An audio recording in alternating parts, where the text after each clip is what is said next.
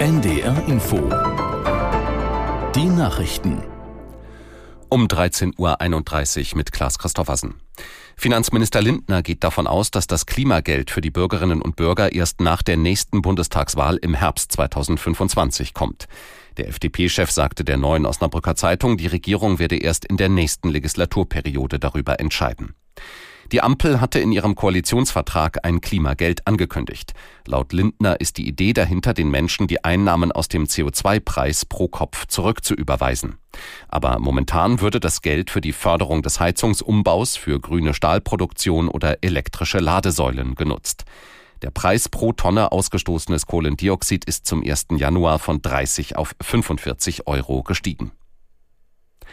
Nordrhein-Westfalens Ministerpräsident Wüst hat eine sogenannte Allianz der Mitte in der Migrationspolitik gefordert. Hintergrund sind die hohen Umfragewerte der AfD. Aus der NDR Nachrichtenredaktion Johannes Zuber. Wüst sagte dem Tagesspiegel am Sonntag, die Kraft von Populisten und Extremisten speise sich immer aus der Handlungsunfähigkeit der Demokraten. Dies gelte vor allem bei der Migrationspolitik. Konkret forderte Wüst Bundeskanzler Scholz zu einem baldigen Treffen mit den Ministerpräsidenten der Länder auf, um die Wirkung der bisherigen Maßnahmen in der Migrationspolitik zu bewerten. SPD-Generalsekretär Kühnert meinte hingegen, die Bundesregierung sei mit den Ländern ohnehin in einem kontinuierlichen Austausch über Migrationspolitik. Gemeinsame Maßnahmen Maßnahmenpakete seien vereinbart und würden jetzt abgearbeitet. Im Sudan weiten sich die Gefechte zwischen Regierungstruppen und Milizen aus. Die aktuellen Kampfgebiete liegen nach Angaben der UNO in Regionen, in denen die meisten Nahrungsmittel angebaut werden. Die Vereinten Nationen befürchten, dass das die Versorgungslage in dem nordafrikanischen Land weiter verschlechtert. Regierungstruppen und Milizen kämpfen seit rund neun Monaten um die Macht im Sudan. Seitdem sollen mehr als sieben Millionen der insgesamt 48 Millionen Bürgerinnen und Bürger geflüchtet sein, innerhalb des Landes, aber auch Richtung Ausland. Auf Island gibt es einen weiteren Vulkanausbruch. Nach Angaben des Wetterdienstes IMO wird der Fischerort Grindavik geräumt. Aus Stockholm an Britt Backenbüll. In der Nacht habe die Erde zunehmend gebebt, sodass die Menschen vorsorglich in Sicherheit gebracht wurden. Auf beiden Seiten der Schutzwelle, die im Norden der kleinen Gemeinde errichtet werden, bildete sich erneut eine Spalte, wie IMO berichtet. Auf Überwachungsaufnahmen aus der Nacht waren erneut rotglühende Lavafontänen zu sehen. Nach wochenlangen Erdbeben war ein Vulkan zuletzt Mitte Dezember nahe des Fischerstädtchens ausgebrochen. Die Eruption dauerte damals knapp eine Woche. In Berlin haben tausende Menschen an die Ermordung von Rosa Luxemburg und Karl Liebknecht vor 105 Jahren erinnert.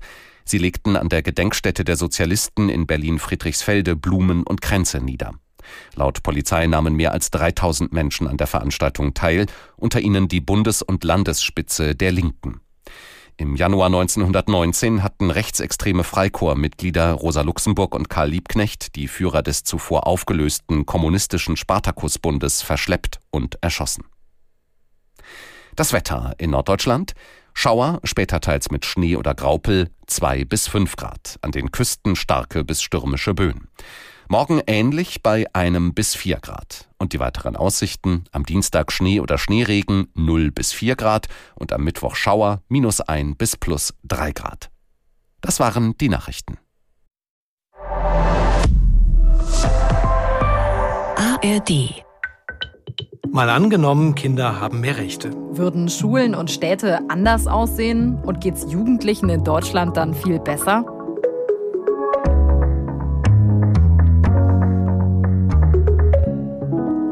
Hallo, ich bin Gabor Hallas. Und ich bin Birte Sönnigsen. Und wir beide arbeiten im Team des ARD Hauptstadtstudios und spielen alle zwei Wochen im Podcast ein neues Zukunftsszenario durch. Und heute geht es eben um Jugendliche und Kinder. Kinder an die Macht. Wie wäre das, wenn Kinder mitbestimmen und ihre Rechte sogar in unserer Verfassung, also im Grundgesetz stehen? Klingt vielleicht erstmal ein bisschen abstrakt. Verfassung, Paragraphen stellt ihr euch vielleicht vor, das Grundgesetz. Wir wollen uns aber ganz konkret anschauen, wie sich das Leben von Jugendlichen und Kindern verändern könnte. Und die Tagesschau könnte in Zukunft dann so klingen.